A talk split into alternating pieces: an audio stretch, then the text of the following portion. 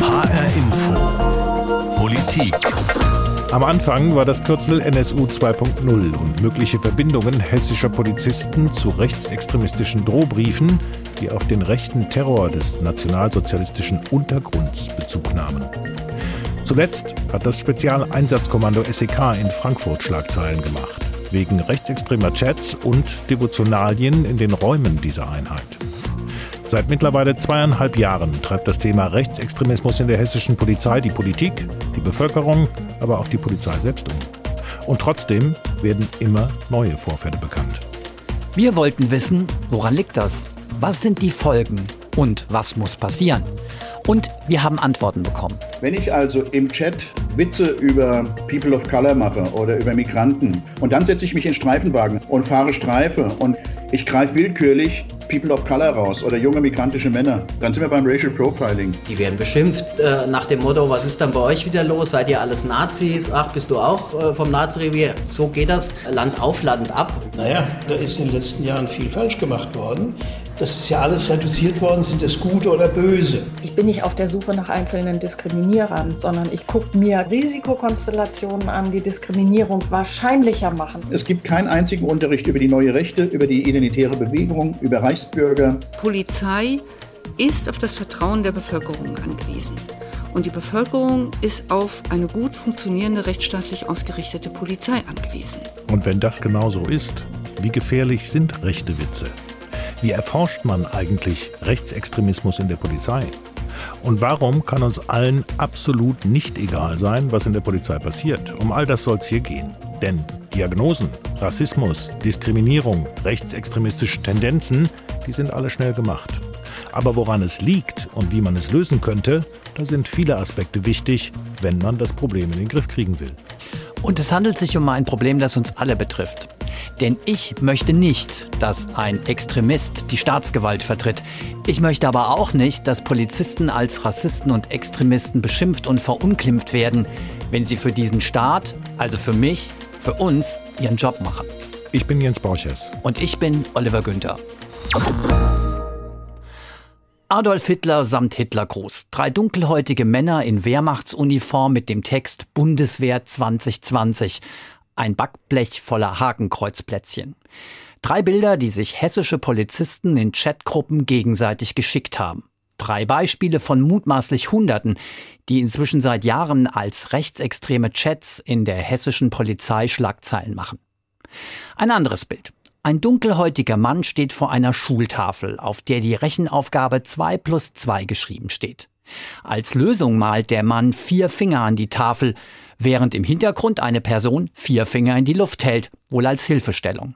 Dazu der Text, wenn du jemandem helfen willst, der leider nicht der hellste ist. Einer, der zahlreiche dieser Chatbilder und Texte kennt, ist der Frankfurter Anwalt Michael Hofferbert. Hofferbert vertritt Polizeibeamte, die an solchen Chats beteiligt sind. Hofferbert erzählt, er könne sich nur an einen Fall erinnern, wo er tatsächlich den Eindruck hatte, einen Rechtsextremen vor sich zu haben. Die anderen haben eigentlich eher eine unglaubliche Oberflächlichkeit äh, an den Tag gelegt, als sie auf ihre Chats angesprochen worden sind, wo zum Teil wirklich üble Geschichten dabei sind. Darauf angesprochen haben die eigentlich eher ja, erschreckt gewirkt, als man ihnen mal vorgehalten hat, was heißt das eigentlich? Dazu komme etwas, was zum Beispiel auch im Fall des Chatbildes mit der gerade beschriebenen Rechenaufgabe und den vier an die Tafel gemalten Fingern gelte. Unter den Mandanten, die ich da in diesem Verfahren vertrete, sind einige dabei, die sind selbst solche mit Migrationsgeschichte.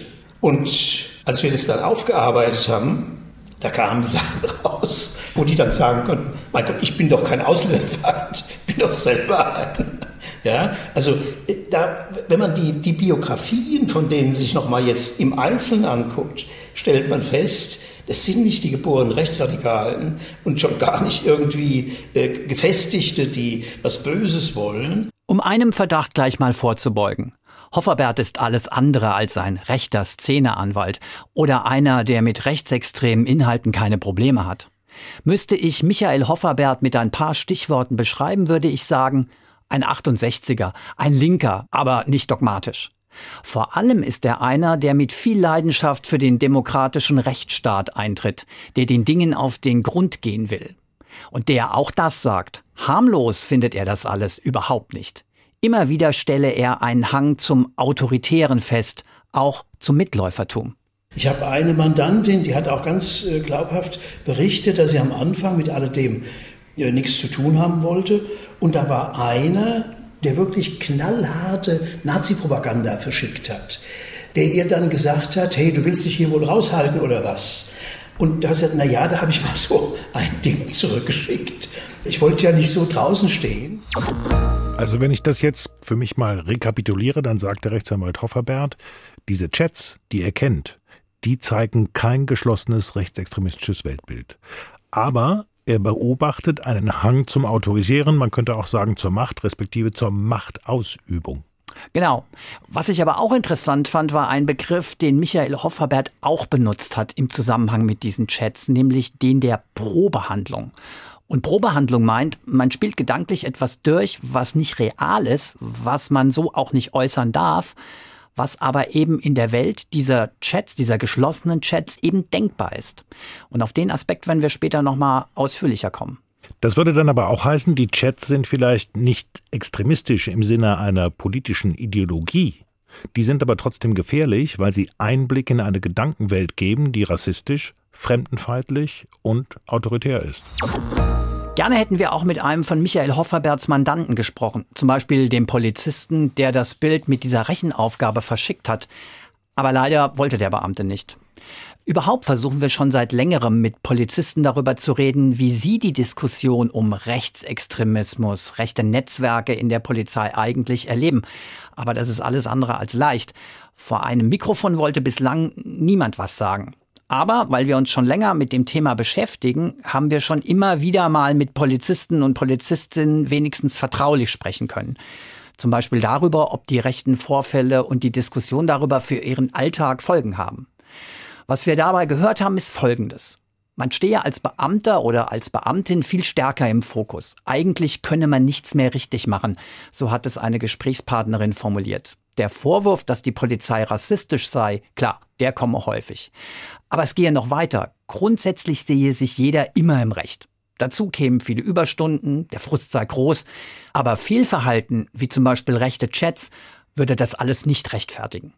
Also dieser Frust, die Verunglimpfung, das sind alles Erfahrungen, von denen weiß auch Jens Mohrherr äh, einiges zu erzählen. Jens Mohrherr ist der Vorsitzende der Gewerkschaft der Polizei in Hessen.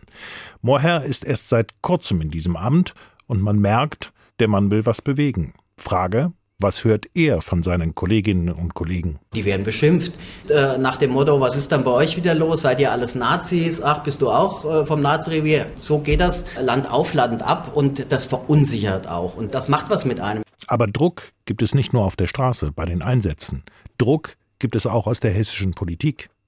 Ein Beispiel. Nach dem Auffliegen einer rechten Chatgruppe im Spezialeinsatzkommando im Polizeipräsidium Frankfurt löst der hessische Innenminister Peter Beuth die Einheit auf. Und nicht nur das. Die aufgedeckten, womöglich strafbewährten Chats zwischen Mitarbeitern des SEK sind völlig inakzeptabel. Sie lassen bei einigen Mitgliedern des SEK Frankfurt auf eine abgestumpfte, diskriminierende Haltung und teils rechtsextreme Gesinnung schließen. Angesichts der Vorwurfslage steht für mich schon jetzt unabhängig vom Ausgang der strafrechtlichen Ermittlungen fest, dass keine dieser Personen mehr für eine hessische Spezialeinheit tätig werden wird. Und der Innenminister setzt noch einen drauf. Beuth formuliert auch sehr klar seine Erwartungen an hessische Polizistinnen und Polizisten. Dass rechte Vorfälle in der Polizei zusammenhingen mit einem Rechtsruck der Gesellschaft, das lässt er nicht gelten. Ich gehe dabei übrigens so weit, dass ich von der Polizei nicht als Spiegelbild der Gesellschaft spreche. Die Ansprüche an Verhalten, Auftreten und persönliche Integrität von Polizisten gehen aufgrund ihrer herausragenden Stellung in unserem Staatsgefüge deutlich darüber hinaus, dienstlich und privat. Deutlich höhere Ansprüche also, dienstlich und privat, wegen der herausragenden Stellung. Das hört sich entschlossen an. Nur, wie lässt sich dieser Anspruch des Innenministers aufrechterhalten? Dazu ein paar Zahlen. In Hessen gibt es rund 15.000 Polizeibeamte.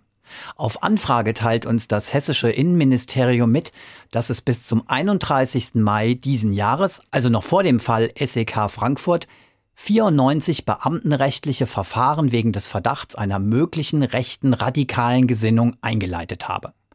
Die Mehrzahl der Verfahren dauert noch an. In 39 Fällen sind die Verfahren abgeschlossen. Bei diesen 39 abgeschlossenen Verfahren kam es in elf Fällen zwar zu einer Disziplinarstrafe wegen Dienstvergehen, eine mögliche rechte Gesinnung habe sich jedoch im Zuge der Ermittlungen nicht bestätigt. In 18 Fällen aber sind die Betroffenen tatsächlich keine hessischen Polizeibeamten mehr. Die Polizisten wurden entlassen oder gar nicht erst zu Beamten berufen.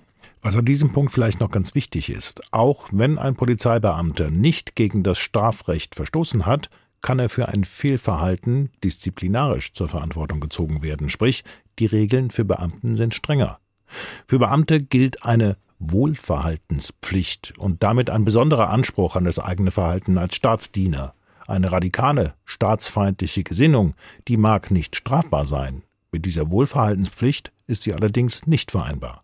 Aber auch Beamte sind durch den Rechtsstaat geschützt. Und so haben einige Betroffene gegen ihre Entlassung bzw. ihre Nichtverbeamtung geklagt. Zum Teil dauern die Verfahren noch an.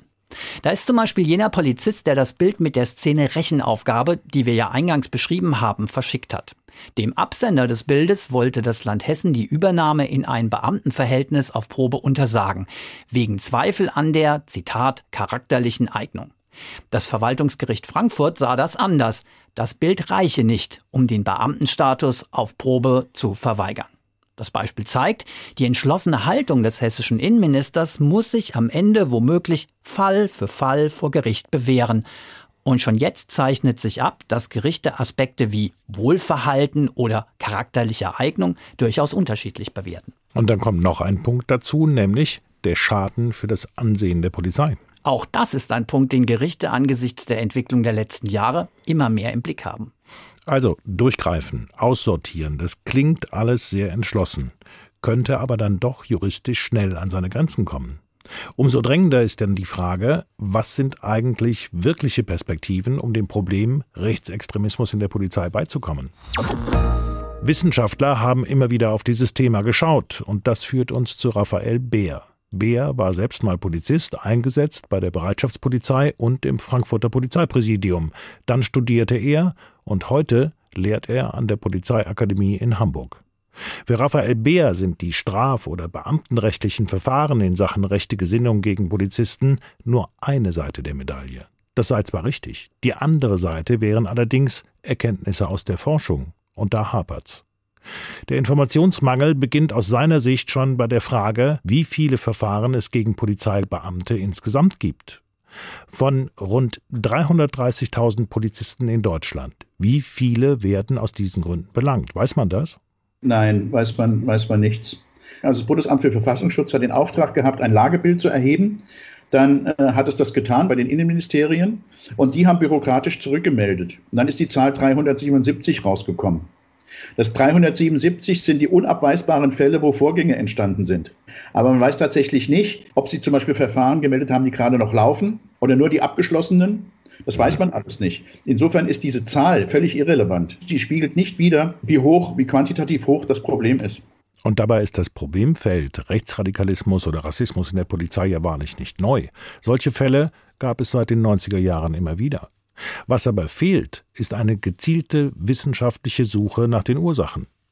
Vor einigen Monaten wurde intensiv diskutiert, eine solch breit angelegte Studie in der Bundesrepublik durchzuführen. Bundesinnenminister Horst Seehofer weigerte sich lange. Dann wurde doch eine Studie begonnen, sagt Raphael Beer. Das macht eine Kollegin der Deutschen Hochschule der Polizei. Und da geht es um Motivation, Einstellungen und Gewalt gegen die Polizei. Das Wort Rassismus taucht in dem äh, Studiendesign, also in der Projektskizze, nur an einer Stelle auf, wo es heißt, äh, es muss alles dafür getan werden, dass Rassismus keinen Platz hat in der Polizei.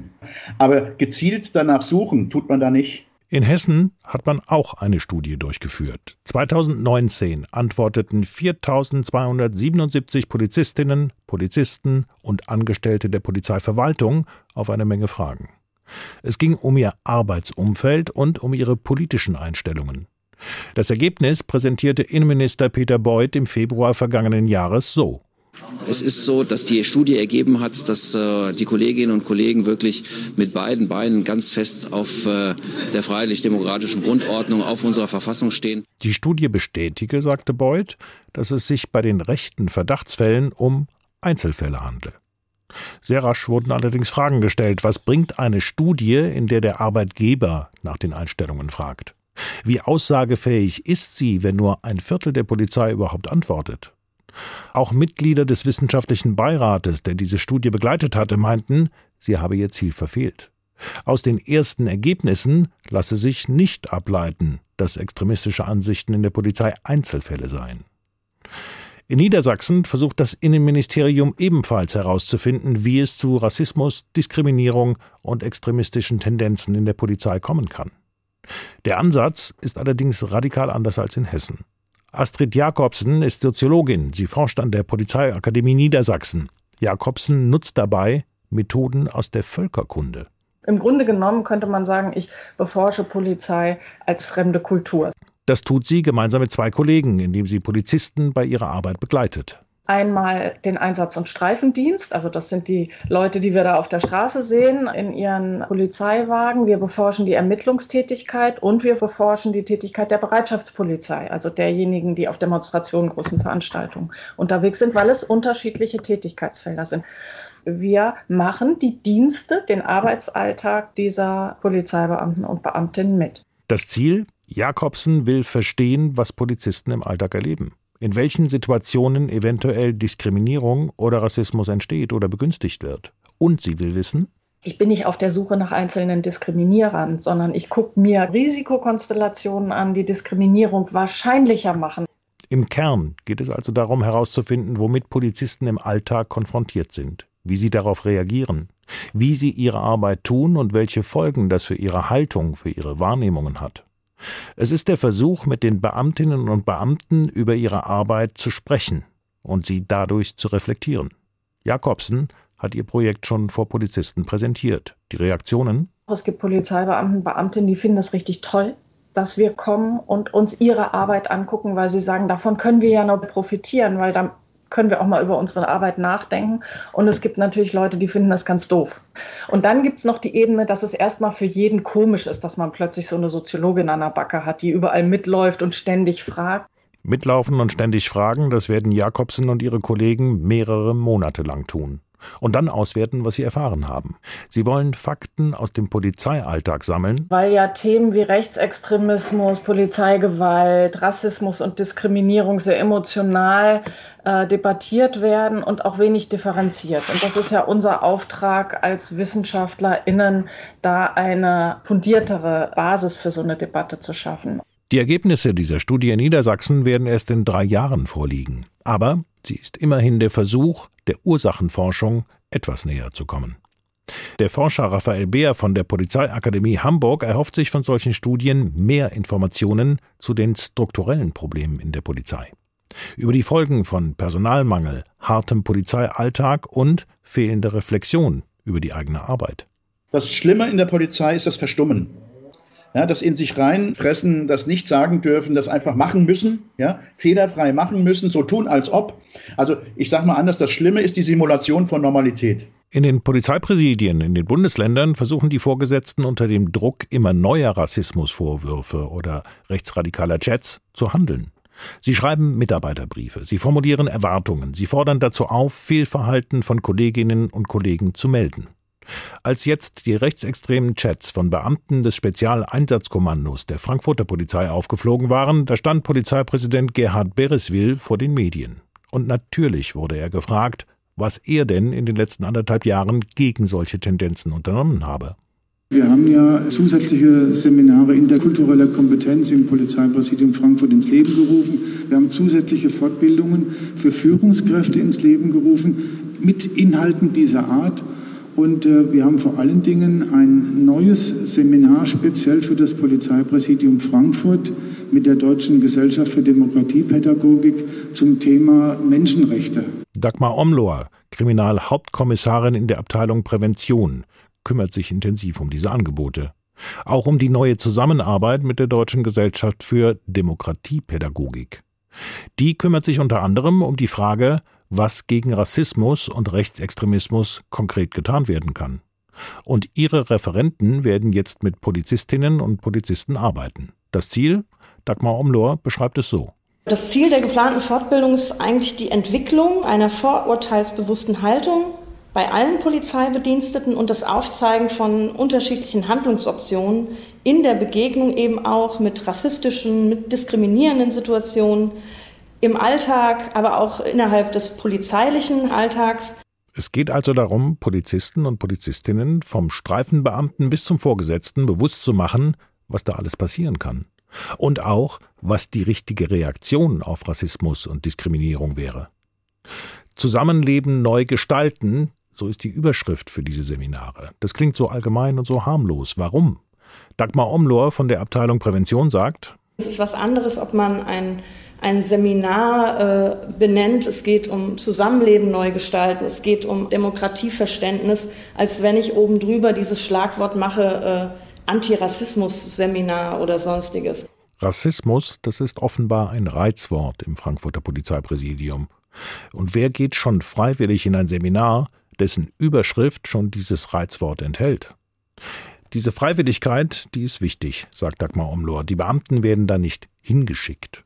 Und die Seminare werden eben nicht von Polizeiexperten gemacht, sondern von externen Fachleuten. Auch wichtig, betont Omlor weil es eben außerhalb der Polizei ist, die Seminarleitung. Und dann nochmal ganz andere Impulse reinkommen und auch andere Diskussionen entstehen als die, die innerhalb der Polizei entstehen. Auch mal die Rollen zu tauschen, Rollen zu, zu verlassen. Wie, wie geht es einem mit dem äh, und dem Handeln oder der und der Aussage? Was passiert, wenn Polizisten diskriminierend oder offen rassistisch werden? Wie können Kollegen oder Vorgesetzte damit umgehen? Wie reagieren?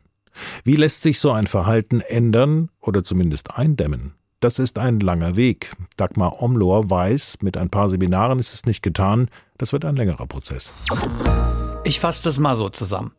Die Forschungslage ist eher schwierig, obwohl das Problem rechter Einstellungen und Rassismus in der Polizei ja alles andere als neu ist.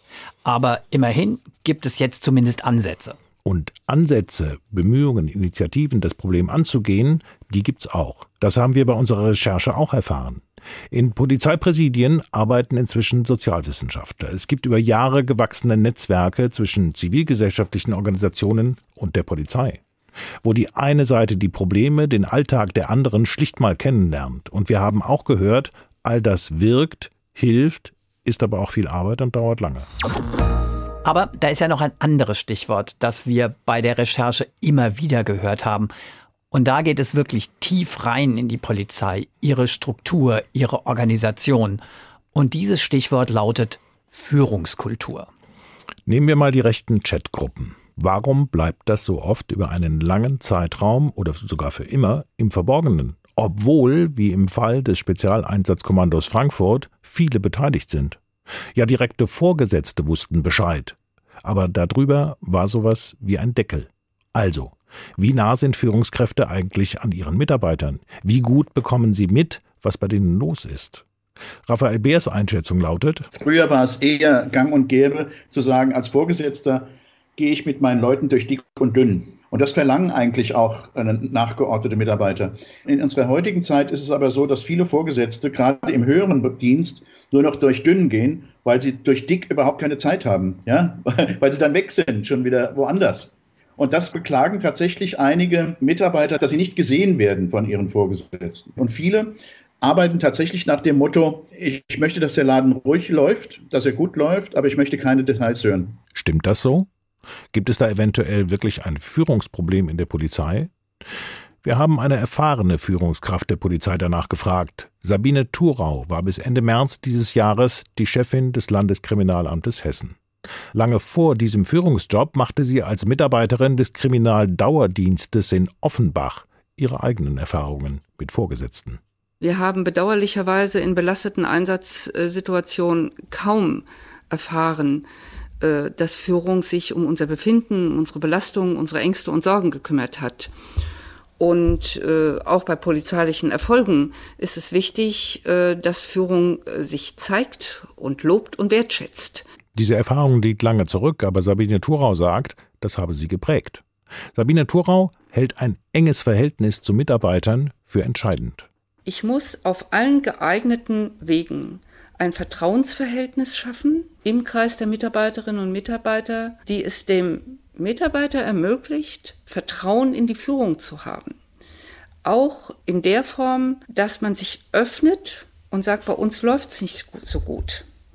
Ich habe ein Problem. Und dann ist es wichtig, äh, dass der Mitarbeiter, der hier einen Sachverhalt meldet, sich nicht als Denunziant fühlt, sondern ernst genommen wird. Natürlich will die Ex-Chefin des Landeskriminalamtes nichts zu aktuellen Fällen in der hessischen Polizei sagen. Aber sie stellt schon einen Bezug her zur Problematik der Rassismusvorwürfe und der rechtsextremen Chats. Wenn sich das Denken von Mitarbeitern verändert, wenn sie drohen abzudriften in extreme Sichtweisen, dann, meint Sabine Thurau, müssen Führungskräfte das eigentlich merken. Vorausgesetzt, sie kümmern sich um ihre Leute, sind nah dran und fragen. Wenn jemand ein, ein Mitarbeiter der Polizei oder auch andere eine verfassungswidrige äh, Position vertritt, dann wird sich das sicherlich nicht nur in Chats widerspiegeln. Das würde sich auch in anderen Kontext widerspiegeln.